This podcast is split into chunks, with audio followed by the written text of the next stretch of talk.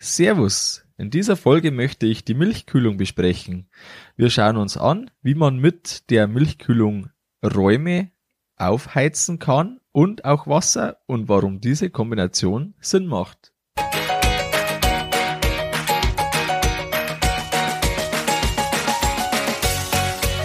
Herzlich willkommen beim Kuhstall Bau und Umbau Podcast. Hier bekommst du viele nützliche Ideen und Tipps für deinen optimalen Stall mit Blick auf das Wohl von Mensch und Tier. Schön, dass du da bist. Ich bin Gusti Spötzl und ich unterstütze Milchkuhhalter, die richtigen Entscheidungen für ihren Stallbau oder Umbau zu treffen und eine für sich optimale Lösung zu finden, ohne jemals schon einen Stall geplant und gebaut haben zu müssen. Hallo in der heutigen Folge. Heute reden wir über die Milchkühlung. Zuerst zeige ich dir einen Weg, wie man Räume mit einer Kühlung erwärmen kann. Dann besprechen wir, warum eine Wärmerückgewinnung meistens Sinn macht. Und zum Abschluss gehen wir auf die Milchvorkühlung ein. Ein Hinweis gleich, äh, wenn du einen Stall planst, vielleicht gerade dabei bist, einen Neubau oder einen Umbau, dann startet im Oktober voraussichtlich wieder der Kuhstallbau Online-Kurs. Und wenn du den Anmeldestart nicht verpassen möchtest, trag dich am besten jetzt schon auf die Warteliste ein. So bekommst du eine Erinnerung, bevor das losgeht, dass du da auch sicher dann mit dabei sein kannst. Was ist jetzt das Problem, warum man sich überhaupt mit der Wärmenutzung der, der Milchkühlung beschäftigen muss? Es gab in Bayern eine Auswertung über den Stromverbrauch von über 6000 Betrieben. Und da ähm, kommt zum Beispiel raus, äh, also eine Spreizung unterschiedlicher Betriebsgrößen, egal in welcher Betriebsgröße ist da eine enorme Spreizung da. Und ein äh, der untere und der obere Durchschnitt der 60 Q-Betriebe, die brauchen, die wird weniger Bedarf, 30.000 Kilowattstunden im Jahr, der gesamte Betrieb. Und die anderen, die viel brauchen, fast 60.000 Kilowattstunden, also das Doppelte. Und das zeigt mir, dass jeder Betrieb Einsparpotenzial hat. Sowohl der mit 30.000 findet, wenn er möchte, noch äh, Möglichkeiten zur Energieeinsparung, aber vor allem auch der für, mit den 60.000 Kilowattstunden da eben noch viel mehr. Und manchmal ist es so, dass man mit relativ kleinen Umstellungen schon viel erreichen kann. Und ähm, deshalb macht es auf jeden Fall Sinn, dass man sich damit beschäftigt. Wir waren im letzten Jahr bei äh, 23.000 Kilowattstunden, die wir für das Melken, Reinigen und Kühlen benötigt haben. Das weiß ich deshalb so genau, weil wir für das einen extra Zähler eingebaut haben. Ähm, und das sind, wenn man es auf die Kuh runterrechnet, ungefähr 240 Kilowattstunden eben pro Kuh. Ähm, vom gesamten betrieblichen Strombedarf sind das etwa 36 Prozent die jetzt speziell in unserem Beispiel nur für diesen Teil ähm, gebraucht werden. Dazu kommt dann eben äh, Beleuchtung, Schieber, Gülletechnik, äh, Güllepumpe und Rührwerk, die ähm, ganzen ja Standardsachen, Getreidemühle, also alles, was man halt sonst noch hat, das ist der Rest. Genau genommen ist da das Wohnhaus sogar auch dabei, weil da ein, ein eigener Zähler äh, nicht vorhanden ist. Das wird ähm, läuft über den einen Hauptzähler, aber auf jeden Fall sind dort eben die ganzen anderen Sachen mit dabei. Und wer jetzt neu baut oder größer umbaut und den Teil vor allem äh, mit der Melktechnik anfasst, der hat das komplett in der Hand, wie das später ausschaut. Und da gilt auf jeden Fall, was für den Geldbeutel gut ist, ist da auch fürs Klima gut. Weil wenn man mit der ein oder anderen Anschaffung dauerhaft Strom sparen kann oder mit der äh, ein oder anderen Änderung, dann äh, wirkt sich das ja langfristig auf den Geldbeutel aus. Ja, und wer weiß, dass er bei sich schon was verbessern kann, wenn da noch eine Möglichkeit da ist, auf jeden Fall anpacken, weil meistens bezahlt sich das recht schnell ab. Aber jetzt schauen wir auf das Kühlaggregat und äh, welche Funktionen wir dem Ganzen geben können, neben dem reinen Kühlen der Milch. Irgendwie müssten ja der Technikraum und die Milchkammer frostfrei gehalten werden im Winter.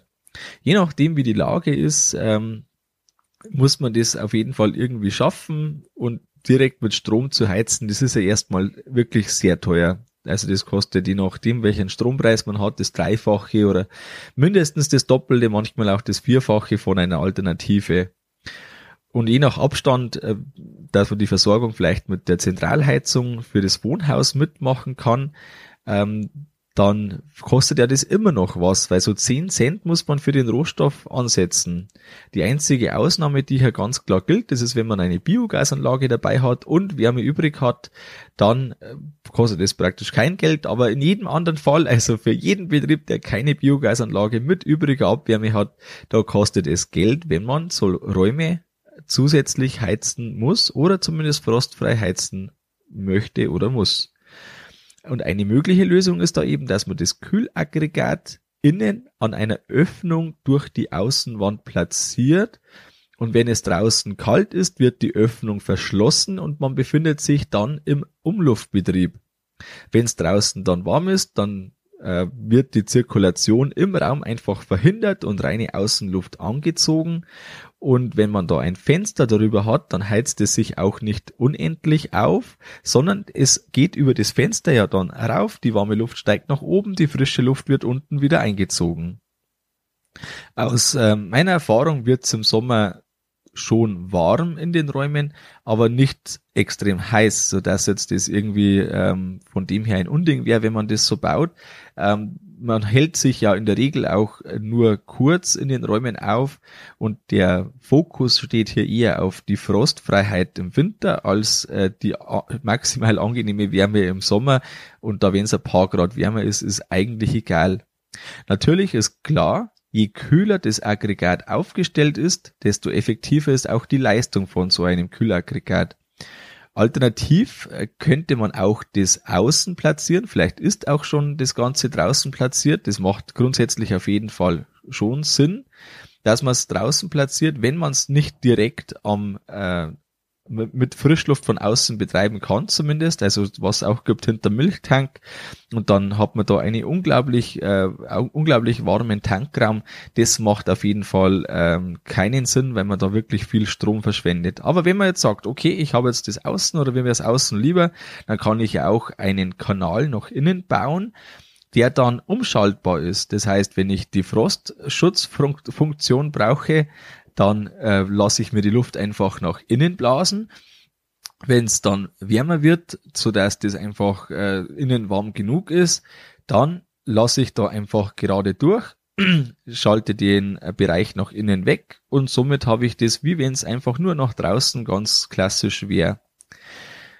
Die Heizung für den Raum, wenn man das so nutzt, die ist eigentlich dann umsonst. Also da fällt jetzt eigentlich keine zusätzliche Energie an, ob man das jetzt so macht oder anders, äh, sofern man die, die Anlage dann nicht anderweitig effektiver betreiben könnte. Also wie jetzt das Beispiel, dass man eben ähm, hinter Milchtank, die fest draufgebaut sind, dann hat man zwar sicher die Frostschutzfunktion im Winter, aber die äh, Funktion, dass dann einfach das effektiv arbeitet im Sommer, weil man dann die Umgebungsluft immer frisch hat, so kühl wie es möglich ist eben, das ist dann nicht mehr gegeben.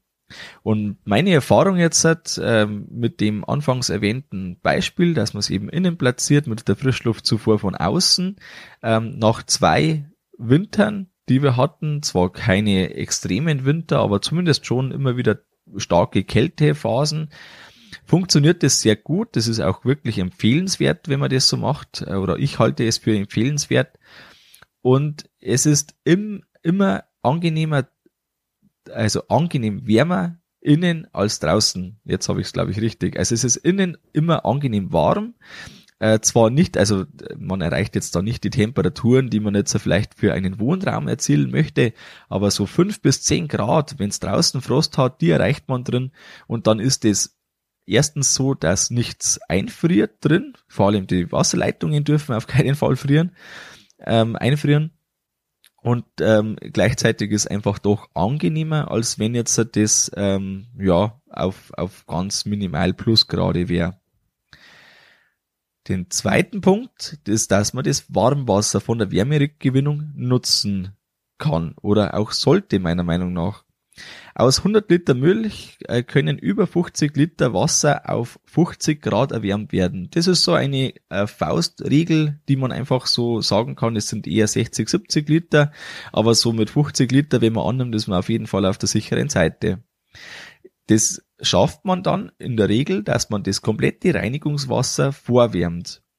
Das heißt, man muss nur noch von 50 Grad Ausgang auf irgendwie 70 oder 90 Grad, je nachdem, ob man eine Umlaufreinigung oder eine Kochendwasserreinigung hat. Und damit ist der Schritt kleiner und der Wärmebedarf ist geringer. Wer in Wohnhausnähe ist, kann sogar die Wärme zusätzlich nutzen. Man kann einfach dann direkt das Wasser, das warme Wasser austauschen und entweder man macht es dann als Vorlauf für den äh, Puffer, Entschuldigung, für den Boiler, der im Wohnhaus steht. Das ist eine Möglichkeit. Oder man sagt 50 Grad, die reichen mir, auch wenn es eigentlich nicht ganz reicht ähm, aber es, es reicht für die Funktion, die dahinter steht. Und ich nutze einfach dann äh, das eins zu eins. Auf jeden Fall spart man sich ständig Energie und das ist auf jeden Fall grundsätzlich ähm, praktisch und gut. Der Strombedarf, das habe ich schon erwähnt, der ist praktisch gleich. Also wenn man jetzt äh, die Energie in die Luft rausbläst, braucht man genauso viel äh, Strom für die Kühlung als wenn die Energie ins Wasser geht. Äh, das, die, die Wasser entzieht der Kälte, dem Kältemittel die Hitze, die bei der Milchkühlung entsteht und somit äh, ist es egal, ob das über die Luft transportiert wird, die überschüssige Energie, oder eben ob das direkt ins Wasser geht mit einer Milchvorkühlung, und das ist jetzt auch schon der letzte Punkt für heute, mit einer Milchvorkühlung kann man Strom sparen. Und zwar ist es so, dass es da Plattentauscher oder Rohrkühler gibt, das ist dem wahrscheinlich schon ein Begriff. Beim Plattentauscher sind das Edelstahlplatten, sehr viele, die abwechselnd Wasser oder Milch führen und somit wird dem, entzieht das kalte Wasser der warmen Milch die Wärme. Oder es gibt einen Rohrkühler, da geht die Milchleitung spiralförmig durch, so von der Vorstellung. Und die Milchleit, äh, um die Milchleitung ist da Wasser drum. Und der Plattentauscher, sagt man, ist etwas effektiver, was den Wärmeentzug äh, angeht, aber der Rohrkühler ist im Gegensatz sicherer in der Reinigung. Das heißt, man muss da einfach abwägen, was für einen äh, das passendere ist. Der Rohrkühler ist auch etwas teurer in der Anschaffung ähm, da, also genau, da hat einfach beide Systeme haben ihre Berechtigung, beide ihre Vor- und Nachteile. Und normalerweise geht ja die Milch so um die 35 Grad, ähm, geht die in den Tank so äh, von der Kuh raus, kühlt etwas ab, vielleicht auch weniger, je nach Leitungslänge, aber irgendwo die Größenordnung wird man sich bewegen.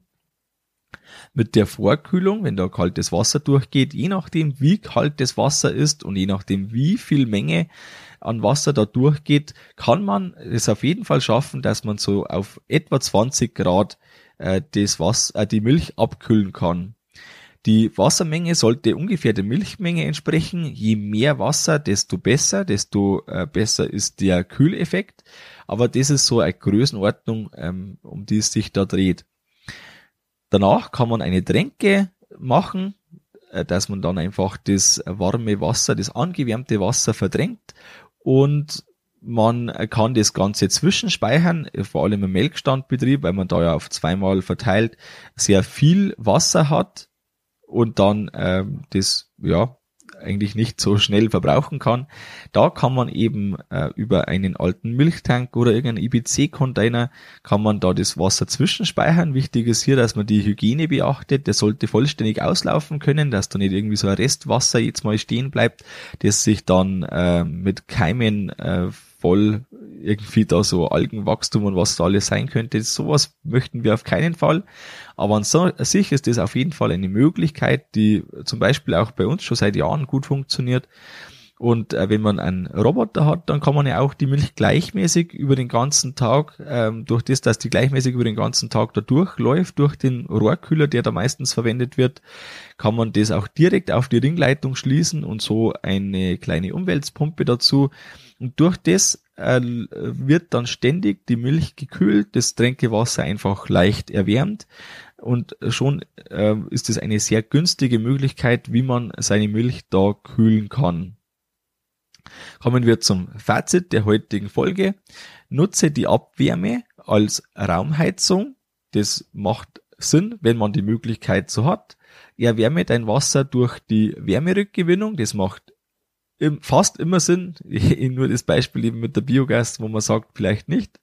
Und spare Strom durch eine Milchvorkühlung. Das macht sogar im Biogasbetrieb Sinn. Wenn du am Planen bist, am äh, Überlegungen sammeln bist, dann möchtest du auf jeden Fall Baufehler vermeiden. Hol dir hier die Checkliste 10 vermeidbare Baufehler als PDF, die gibt's auf der Homepage zum Download und äh, streiche auf jeden Fall schon mal diese Fehler aus deiner Planung.